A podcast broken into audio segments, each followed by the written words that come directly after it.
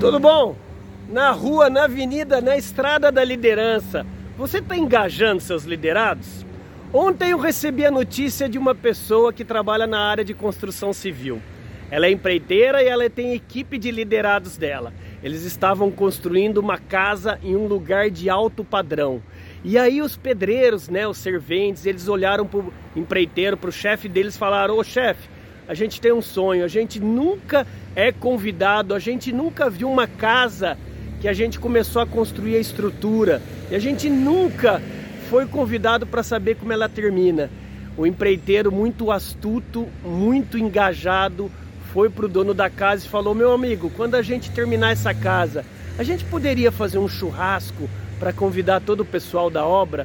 Que eles falaram que eles tinham esse sonho, eles tinham esse sonho que, que vocês adivinham? Adivinham o que, que aconteceu com esses pedreiros, com esses serventes? Eles foram convidados. Se, gente, vocês não têm ideia a alegria desse pessoal. E vocês não têm ideia também a, a inteligência e a sabedoria desse dono da casa junto com esse empreiteiro. Eles engajaram. Foi um simples churrasco que os pedreiros foram convidados para o final dessa obra e eles se sentiram parte daquele todo. Você tem feito isso com a sua equipe? Você tem convidado seus liderados numa reunião para eles darem opiniões a respeito de um novo projeto? Ou você já está impondo o que você quer?